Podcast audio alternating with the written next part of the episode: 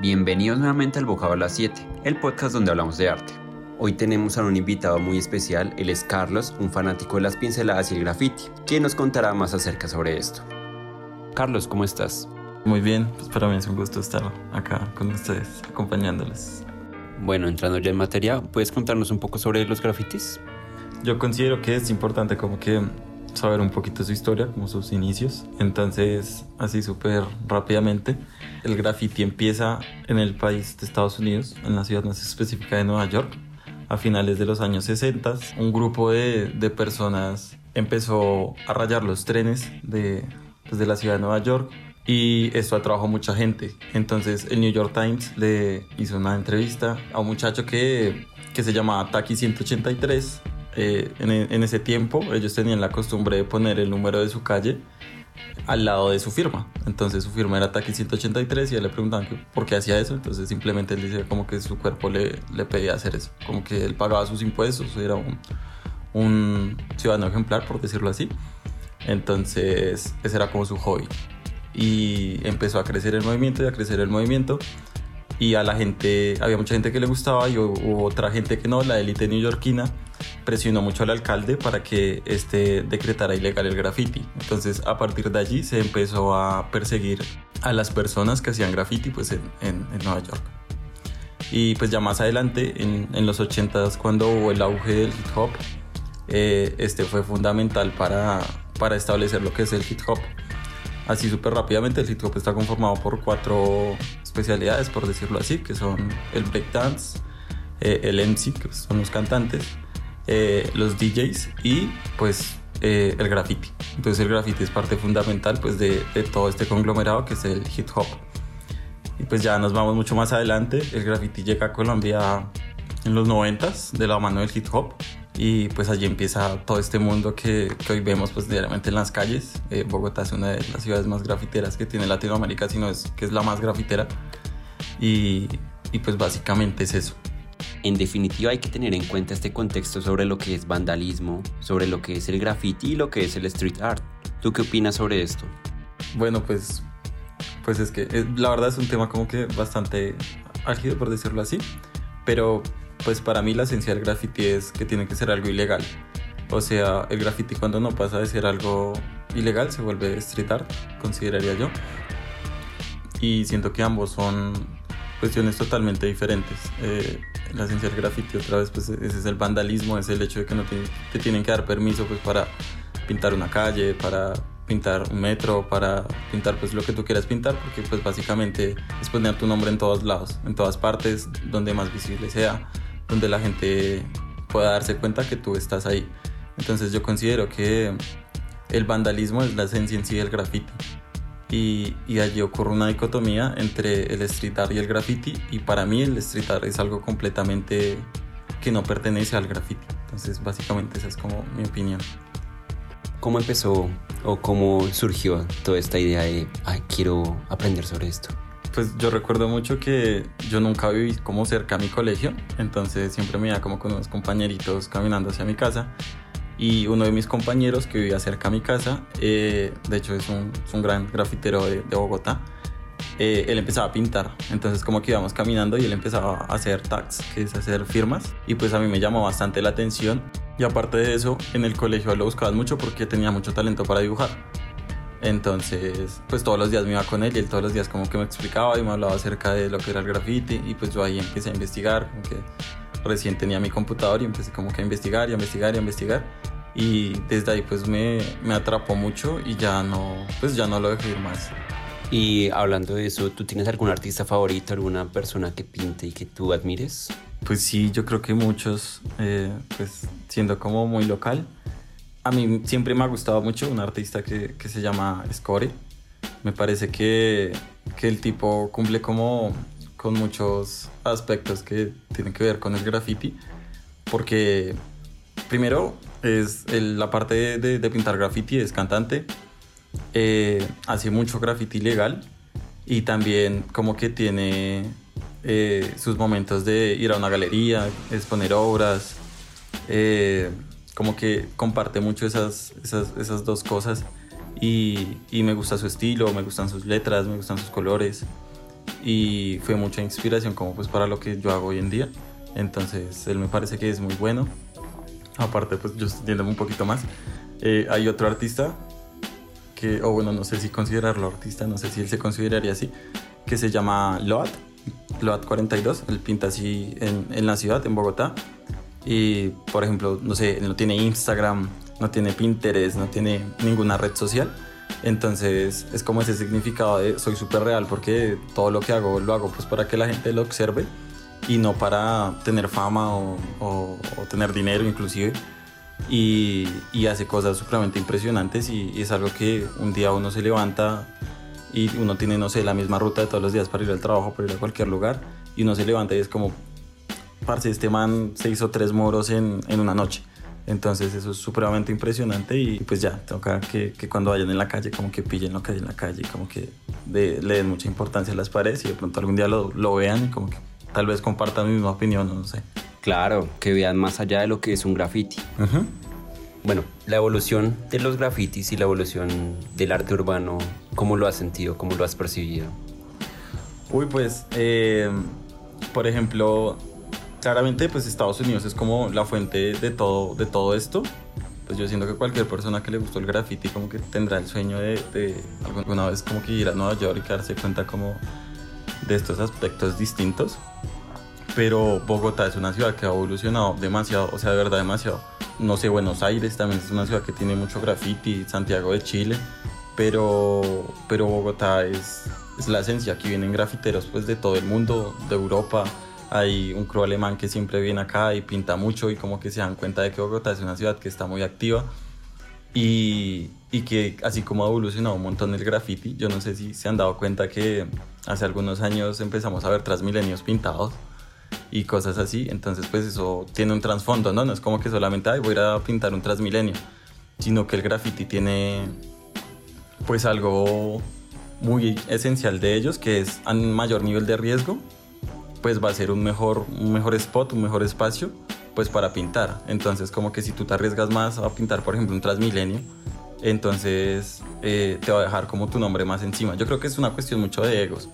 Entonces, pues yo siento que el grafite ha evolucionado mucho en, en Bogotá, en Colombia, en Medellín, en Cali, y uno ve pues cada día más calidad y menos cantidad. Entonces eso es supremamente importante, como que no es salir y salir a, a, pintar y ya, y como que, ay, me voy a volver grafitero, entonces rayé el colegio, entonces ya por eso soy grafitero o algo así, sino que de verdad la disciplina que tienen todos estos manes, eh, como que, no les importe gastarse un montón de plata en comprar pintura y saber que voy a ir a pintar algo y puede que a los cinco minutos venga el dueño de la pared y le eche un montón de vinilo por encima, sino que es como, pues parce, me, me pillé este spot, lo hice, eh, yo soy dueño de esa pared, por decirlo así, hasta que llegue otra persona que tenga mejor calidad y haga otra cosa mejor. Y, y, siento que Bogotá ha evolucionado mucho, Bogotá y en general Colombia, y tenemos artistas muy buenos, representantes muy buenos, o sea, hay gente de aquí que ha salido a otras partes, a Wingwood, a exponer, a, en Alemania, en Berlín, no sé, en Inglaterra, y, y Colombia es la fuente del graffiti latinoamericano, pensaría yo sí he podido percibir algunos grafitis y algunas paredes brillantes. Yo quisiera saber una cosa y es el apoyo que he tenido, el impulso a partir de lo que tú mencionas, las diferentes iniciativas, exposiciones, campañas, no sé si hayan campañas o proyectos comunitarios. Eh, sí, demasiado. De hecho, es, es un factor súper polémico entre la gente que hace graffiti porque eh, hace muchos años, bueno, hace muchos años no, yo creería que hace por ahí seis años, el distrito se dio cuenta de que el graffiti es algo sumamente turístico. Entonces, no sé, si ustedes se van, por ejemplo, al Chorro de Quevedo, ustedes van a encontrar mucho street art, tal vez también mucho graffiti, pero es algo que llama mucho a la gente. Y el distrito por eh, eh, embellecer espacios, entonces contrata, licita o, saca convocatorias y participan muchos artistas y pues los apoyan en el sentido de, bueno, les voy a dar las pinturas, les voy a dar dinero, eh, les voy a dar refrigerios, como que incentivan mucho el hecho de que, que se hagan, por decirlo así, buenos grafitis, pero la verdad es que yo siento que eso es como más street art. Porque pues a la hora de, no sé, por ejemplo, yo no sé si ustedes se acuerden en, en el 2000, creo que 13, cuando vino Justin Bieber y, y, el man se bajó como del carro y dijo, bueno, voy a pintar el puente de la 26 porque pues soy yo. y la policía estaba ahí apoyándolos y el man duró como una hora ahí haciendo cosas que, pues, no sé. Y, y alrededor de esto, pues claramente, pues toda la gente que hacía graffiti es como, bueno, como así que, que la policía está apoyando un man pintar una pared? Obviamente eso no es graffiti, eso cero está. Y se fueron todos los grafiteros de Bogotá en ese entonces y cogieron el puente y pues no dejaron rastro de lo que había hecho el man. Entonces tú me dices que en el último tiempo en la ciudad sí se ha promovido lo suficiente. Sí, yo siento pues que la, la, verdad, ellos le meten resto. Claudia López, por ejemplo, le está metiendo un montón a querer pintar todo. Yo no sé si ustedes vieron también de los, todos los puentes, que la hija le invirtió un montón de plata y, le, y, a pintar todos los puentes. Hay, hay, una teoría que se llama la teoría de las ventanas rotas. Eh, y la teoría de las ventanas rotas básicamente dice que si los espacios están están como, como que uno los percibe bonitos y su estética es más linda, la posibilidad de que haya un robo, de que haya un crimen es mucho más baja. Entonces eso se creó en Estados Unidos, eh, también creo que se creó en Nueva York y se llama la teoría de las ventanas rotas porque rompieron una ventana y al lado había un carro. Entonces hicieron un estudio, creo que fueron como varios meses, qué pasaba si el entorno era feo y qué le iba a pasar al carro. Entonces resulta que en ese entorno como que las ventanas estaban rotas, como que todo estaba sin pintar. Al carro lo desvalijaron, al carro eh, como que le hacían daños, le escribían cosas.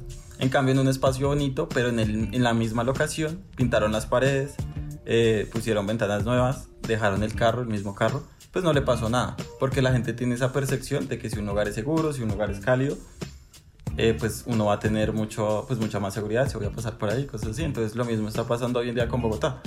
Eh, se le está invirtiendo mucho al hecho de pintar, por ejemplo, pintar estaciones, el portal del sur está pintado y como que uno ya lo ve más bonito. No sé, toca que, que se fijen mucho como en esos espacios públicos, en los puentes, eh, inclusive en los edificios. Y, y, el graffiti cada día más se capitaliza y, y se politiza también por cuestiones estéticas. Entonces, eh, yo creo que hoy en día lo están apoyando mucho, pero pues están apoyando otra vez, vuelvo y digo, el street art y, y no el graffiti, porque siento que el graffiti nunca se va a poder apoyar, porque pues el que apoya el graffiti pues eh, pierde su ciencia totalmente de decir, pues porque tengo que tener permiso para pintar algo que en sí es mío. Bueno, Carlos, interesante esta, este contexto sobre los grafitis y bogotano, pero yo quiero saber tu mejor experiencia pintando. Uy, pues yo creo que han sido varias, pero pues así como experiencias que yo creo que deben tener como muchos grafiteros. Eh, recuerdo una vez que estaba pintando un muro, eh, recién estaba pintando, llegó la policía y fueron como, bueno, lárguese acá, lárguese acá, eh, y como pedir plata también, y yo pues estaba chiquito, entonces fue como, pues yo no les voy a dar nada, estaba cerca de mi casa. El policía fue como, pues no, nada, pues usando palabras de super paila. Y pues me llevó a la UPJ y allí pasé toda la noche y, son cosas que uno se da cuenta como que pues denso que uno lo traigan aquí pues por pintar, pero pues así es el graffiti, ¿no? Así son las cosas y, y pues esas cosas pasan y yo creo que toda la gente que pinta graffiti le, le ha pasado eso. Pues yo no sé usted como que piensa acerca de eso, como que del carácter de ilegalidad que tiene el graffiti y esas cosas. Yo creo que está exagerado un poco por la ley, así como cualquier tabú que va pasando mediante la época, que un tatuaje es malo, que ciertas cosas son malas, eh, considero que la ley ve esto como algo totalmente terrible para la sociedad. De hecho, recuerdo una historia tú que mencionas a Justin Bieber por allá en el 2016, este grafitero que mataron, un policía. Mm, y creo que la gente estaba súper indignada porque decían como apoyan a este, a este tipo, Justin Bieber. Y sale eh, pues esta noticia semanas antes que pues no tenía nada de sentido, uno sí y el otro no. Pues es eso, lo que tú me dices. Eh, diferenciamos entre el arte urbano y, y los grafitis, ¿no? Unas son legales y las otras son ilegales. Sí, de hecho eso es muy interesante porque el papá del man se volvió grafitero, el papá y la mamá. O sea, como que ellos aprendieron a, a decir como si esto era súper importante para mi hijo. Entonces nosotros también lo vamos a hacer y ellos tienen como una fundación hoy en día, creo, algo así. Y el señor pinta, o sea, y de verdad sale a las calles a pintar, no es como, como publicidad o algo así, sino que el man sí, sí va y pinta y pinta el AKA, que es como el nombre de, cuando uno hace graffiti, de, de, su hijo. Entonces siempre está como ahí recordándolo constantemente. Entonces eso me parece chévere.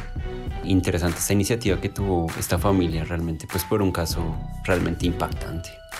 Yo creo que ya llegamos al final, ¿cierto?